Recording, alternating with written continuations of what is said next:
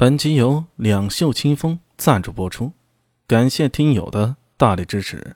第七百一十五集，狄仁杰的话每说一句，苏大为的心便往下沉了一分。他伸手飞快翻动着账目，翻了一会儿，又抽出另一本对照，一连看了数本。他闭上眼睛，站在那儿，似乎正在思考。裴新简伸手拿起一本账目，一边翻动，眉头皱在一起。果然，若非怀疑指出，常人根本不会留意到这些。这么一对比的话，是有些不太正常。阿米，这账目到底谁在管？公交署难道没有人盯着吗？如果有人盯着这些账目，这么长久以来，如果说还有察觉，我是不信的。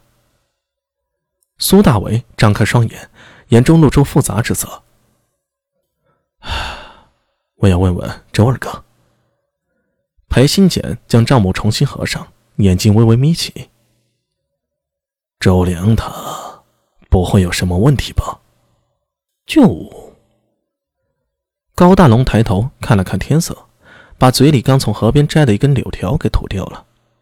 时下长安若有朋友远行，都会送至灞桥之上，并折下灞桥旁的柳枝相赠，以示别情依依、难舍之意。高大龙在此。却并不是为了送朋友，当然也不是为了把柳条当做牙刷用，只是纯粹的无聊打发时间而已。前方隐隐看到他要等的人踏过灞桥走了过来，久等了。来者两人，一名中年汉子，看起来颇有几分面熟；另一人则是一位中年道人。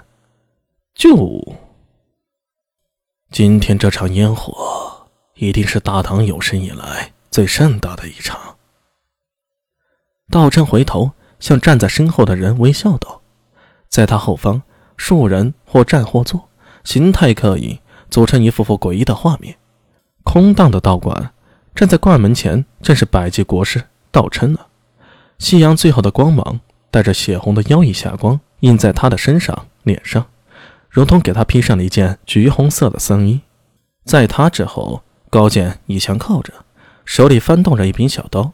这刀十分锋利，形制也很特别，不像是大唐的制式。只见他手指微微一动，小刀旋即在手里消失了。下一刻，又像变戏法一样凭空变了出来。更远一些，则是盘坐的巫女学子，她的双手放在膝前，两眼微闭，似乎正在冥想。在她身前生着一堆篝火，跳跃的火光。将他的脸庞映得十分明亮，在他的手边隐隐躺着那只窝式的大弓，只要一伸手便可抓在手里，迅速出剑。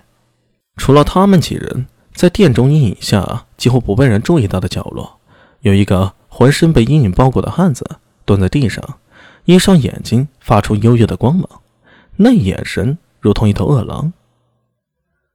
这次行动只许成功，不许失败。这或许是我等对大唐最有利的一次出手。只有这一次机会。阿什纳，你们想要杀戮、鲜血，你们就去做吧，我们的人会全力配合。至于我们，有你们在城中制造混乱，我们就能去把那件事给办了，怎么各取所需。对了，如果你能杀了他们的皇帝。大臣就能更好，这样大唐就能多乱一阵子了。如果你们能力能办到，事成之后我们会有更多的报答。道琛看向西方，微笑着喃喃自语道：“哼，欣赏灯火的上元夜呀，就要到了，这会是大唐最盛大的血宴。”长安县不良人宫县内。空气仿佛凝固住了。苏大为、狄仁杰还有县军裴新简吃惊地看着眼前的陈敏。你说什么？人不见了？回县军，我亲自去找了。周良进了公交署以后，久久没出来。我感觉不对，带人冲进去，屋里屋里已经没人了。陈敏吞了下唾沫，接着说道：“他他他逃了，逃了。”周良逃了，这意味着背叛。原本以为不会出现问题，不会出岔子，可公交署偏偏出了岔子。原本以为最诚实可靠的人，却偏偏得到背叛。苏大为浑身的血一下子涌到头顶，记忆里第一次做不良人巡夜，周良对自己谆谆告诫，细心体贴，言犹在耳，人却不是当初那人了。追，不管费多大力气，都要把他找到。如果能抓到活的最好。裴新简狠狠一拍案桌，言语中透出一丝杀伐之气。仙君，还有大兄，这个案子我可能不便插手了。苏大伟苦笑一声，这一瞬间感觉筋疲力尽了。阿米，狄仁杰看了一眼裴新简，向苏大伟沉声道：“越是在这种时候，越不能轻易放弃。我们还有机会吗？”苏大为看向门外天色，夜幕将至，大唐的黑夜即将降临了。